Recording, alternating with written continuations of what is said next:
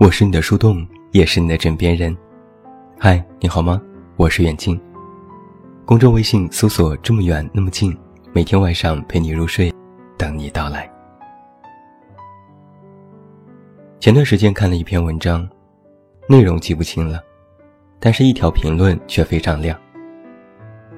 我佛慈悲，站起来就是对。当时看到，真是忍不住要给这句话立正经历鼓掌。这不就是妥妥的我的真实写照吗？我曾经说过很多次，我一般是人畜无害的。基本原则是，人不犯我。我不犯人，我从不主动攻击人，网上的各种事件留言评论，也全部都是客观理智型。更不喜欢随便的评价别人。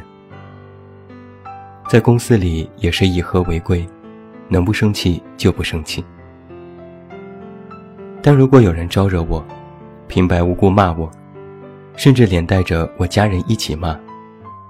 那我就会立马开启斗战胜佛模式，怼得你连妈都不认识。我曾在和一个人的交锋当中这样说过：骂人带脏字儿算什么？这也叫本事吗？我能不带一个脏字儿，分分钟骂哭你，信不信？对于这件事，我其实不理解的是，为什么很多人有话不能好好说？你有不满，请你直白表达。你有疑惑，请你完整讲述，干嘛非要用骂人来解决呢？我也不理解，有人劝我，别人骂你就忍忍吧，忍一时风平浪静。我干嘛要忍呢？疯狗咬我一口，我是不用咬回去，但我肯定要拉着疯狗去看病就医。我怼回去，就是告诉这些疯狗，赶紧闭嘴，你不配。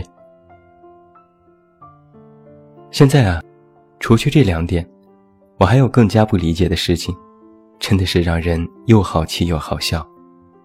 今天晚上就来和你唠一唠。不理解之一，现在借钱的成大爷了吗？你肯定也有过这种感受。有人借钱之前和你关系可融洽了，恨不得天天找你谈心。每一天和你称兄道弟，一旦开口借钱成功，人就立马消失，再也不和你多说一句废话。说着三个月还钱，一年半还不还。一开始拉不下眼来去要，心想谁家还没个难事儿呢？后来过了两年还不还，就舔着脸去问问，自己还觉得怪不好意思的。结果那人说：“再等等呗，我现在没钱，有钱就还你。再说你又不缺钱。”听听这个语气，那意思是我不缺钱，我借给你的钱就不用要了。你朋友圈去旅行换了新车，还说自己没钱吗？我也骂自己，明明是借钱的人，干嘛要钱时这么不理直气壮？真是犯贱。后来我也动了气，一来二去，人家把钱还了回来，但是甩给我一句话：“真小气，以后这朋友也没得做了。”我就直接回怼了过去：“你可要点脸吧，借着别人的钱不还，还真把自己当爷爷了？是爷爷还这么穷，不知道的还以为我在扶贫。”自打那以后，任何再来问我借钱的，我通通不借，就回复一句话：我这人有两条原则，一不借书，二不借钱，要拉黑请便。结果没想到，大家都纷纷表示了理解，关系还都不错。你说这是不是又好气又好笑？不理解之二。不文明现象说不得吗？你仔细观察吧，经常能够在社会当中遇到许多不文明的现象。以前老一辈人说年轻人没责任、没担当、不懂得礼貌，现在可讨好，那些插队吵闹喧嚣的人，很多时候都是中年的大叔大妈。有一次我在医院看病，排了好长时间的队，终于轮到我缴费了。结果一个大叔直接走过来加塞，大声说：“快点，我要缴费。”我一开始还很礼貌，我说：“我们在排队，现在轮到我了。”结果大叔一把把我推开。差点把我推倒。他嚷嚷着说：“我着急，我忙着办理出院。”于是我就没法忍了。谁不急？到了医院谁不着急？你出院了不起吗？我这还忙着住院呢。大叔一瞪眼：“你这年轻人怎么说话？”我也瞪眼：“我怎么说话了？你插队还有理了吗？这么大年纪怎么这么不自爱？”一群人赶快劝：“算了算了，让让他吧，年纪毕竟大了。”我说：“不行，今天说什么都不让。大家都是辛苦排队，凭什么年纪大就可以插队？倚老卖老吗？还有没有点公共秩序？”最后，那大叔自知理亏，灰溜溜的站到队尾排队去了。还有一次。我在高铁上本来准备睡一会儿，结果后排的一个阿姨先是打电话，那声音大的，整节车厢都听得到。大家一开始都默不作声忍着，可后来她又开始用平板电脑看电视剧，还公放，对于身边人的冷眼视而不见，反而把声音拉到了最大。于是我转过身说。阿姨，麻烦您把声音关小点大家都在休息。阿姨一抬眼，我听力不好，小声了我听不见。我把自己的耳机递给她，那要不要把耳机借给你？结果人家一把扯下我的耳机甩到我身上，直接吼：“这是公共场合，要你管？我爱看就看。”我这火儿噌的就上来了。你也知道这是公共场合，既然是公共的，那你就要考虑到大家的感受。没有看到身边人都对你不满了吗？怎么一点眼力价都没有？这位阿姨也提高了嗓门你怎么说话呢？我这么大年纪了，看看电视都不行了吗？有你这个年轻人瞎逼逼，你家大人就让你这么顶撞老人吗？一点家教都没有。我也呵呵一笑。一大把年纪了，还不懂得尊重公共秩序，丝毫没有尊重别人的意识，还在这里大放厥词，可想而知你的儿女们又是什么货色。结果这位阿姨接不上话，关了电脑，闭上眼睛装睡。说实话，你以为这些不文明的人不懂得公共秩序吗？他们其实也知道。公共场合不能大声喧哗，上电梯要站在右边，在窗口要排队，在游览景点不要胡写乱画。他们都知道，只是他们没有这种自我约束的意识，只图自己方便。我好意提醒，反而变本加厉，那你就别怪我见一个怼一个。你图自己方便，那我就让你知道你自己方便的下场。不理解之三，婆媳关系只能忍吗？说起这事儿啊，我就来气。我一朋友结婚半年，和婆婆暂时住在一起，本以为能够和睦相处，结果没想到隔三差五就来找我哭诉。其实也没什么大的矛盾，就是接受不了婆婆的某些行为。比如婆婆早晨直接推开他们卧室的门，小两口还在被窝里，闹得大家都很尴尬。比如婆婆不经过允许随便动她的东西，翻她的抽屉，然后再埋怨买的这些东西不值得，乱花钱。比如婆婆经常没有经过她允许，就把她的东西送人。问起来也很无辜，婆婆会说。我看你也不怎么用，就送给别人了，反正你也用不上。这样的事情多了，朋友就会有些不满。有人劝，忍忍吧，毕竟是婆婆，是长辈，别总是顶撞，不然你老公也很难做，你也会在婆家立不住脚。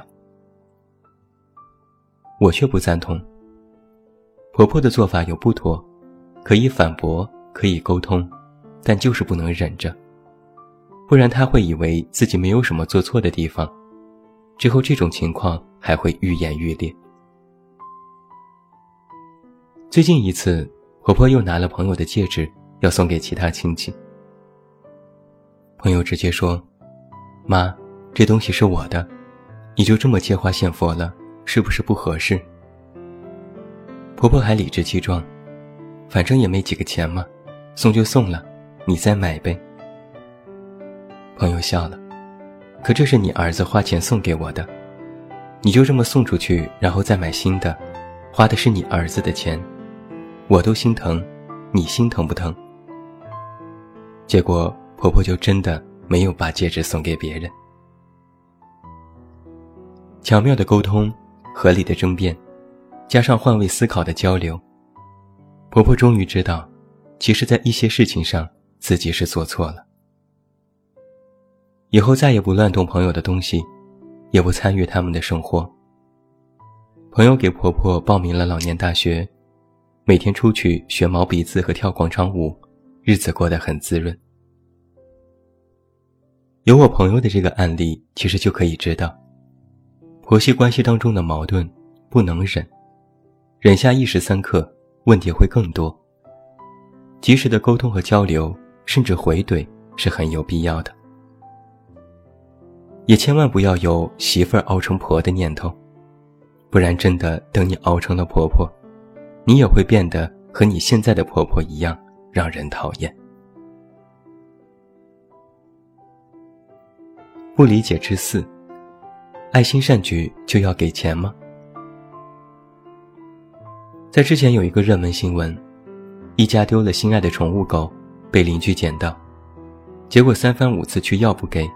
张口闭口就是要钱，各种各样的理由和借口。最后要钱不成，竟把狗从六楼扔下去，活活的摔死。人心之恶难以想象。还有另外一件事，说起来也奇葩。我看过一张截图，里面是微信好友的对话。一个女生在两年前丢了自己心爱的猫咪。结果现在有人找上门来，说猫是两年前自己抱走的，也辛辛苦苦养了两年。如果现在女生还想要，就需要花钱来买。我就纳闷了，这是什么逻辑？就像是截图当中所说的，你把我的孩子不吭一声的拐走，养了两年，然后再让我花钱买回来吗？结果那人还说这是两码事。我就奇怪了，这是一码事好吧？这就是所谓的爱心善举吗？这是拐卖犯罪好吧？前一段时间，《人民日报》推送了一篇文章，里面的事例也是一个比一个气人。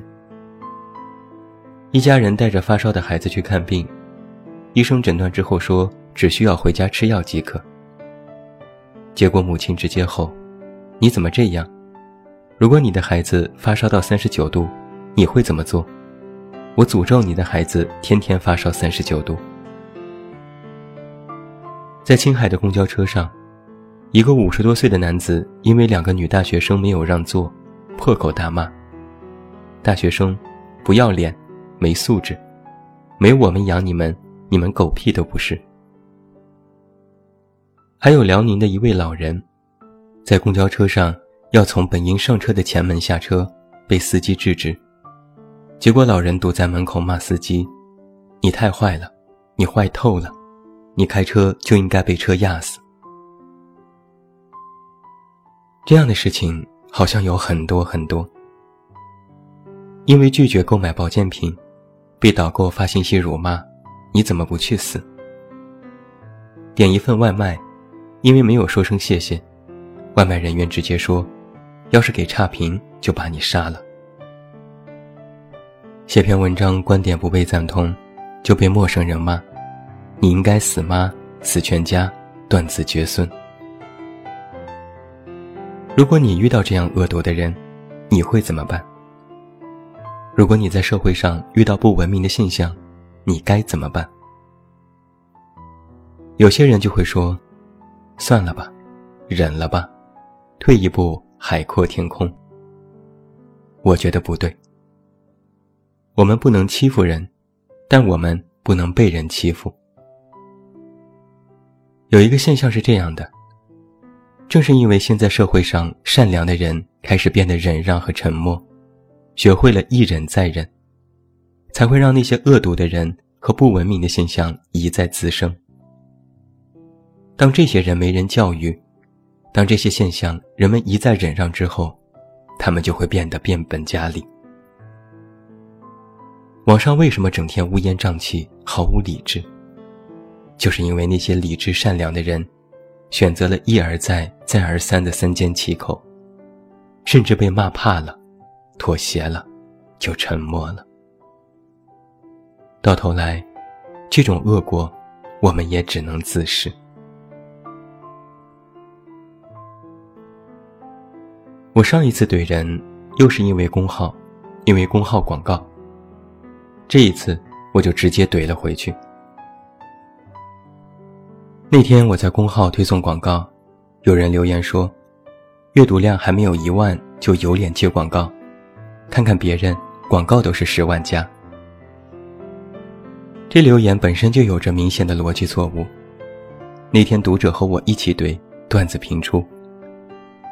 编辑小安也怼得特别好，月薪不到一万还有脸活着，看看人家随随便便就是月薪十万加。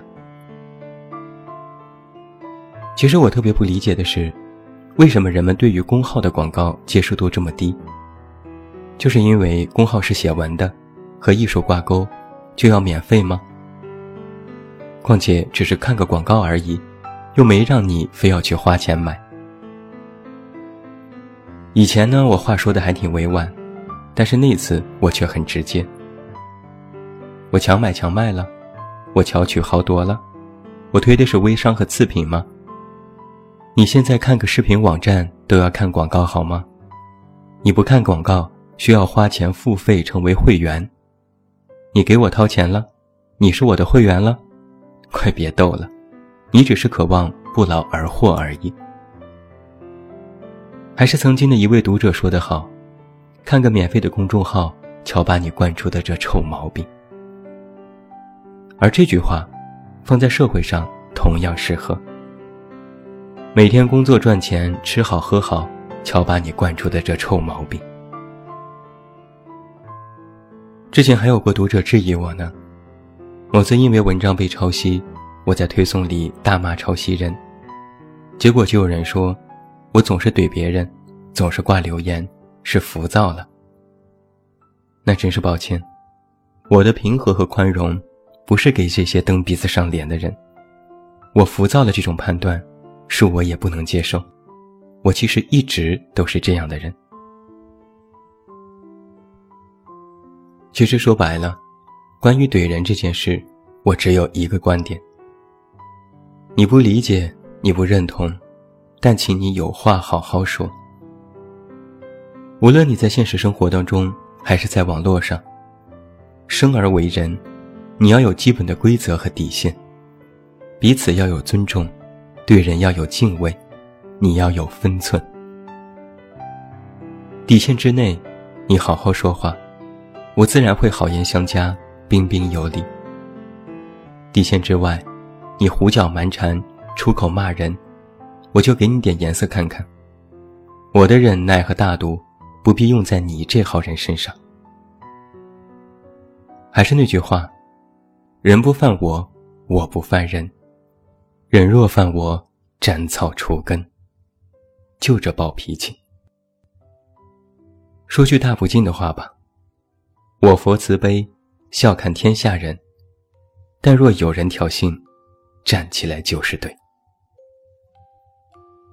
最后祝你晚安，有一个好梦。我是远镜，我们明天再见。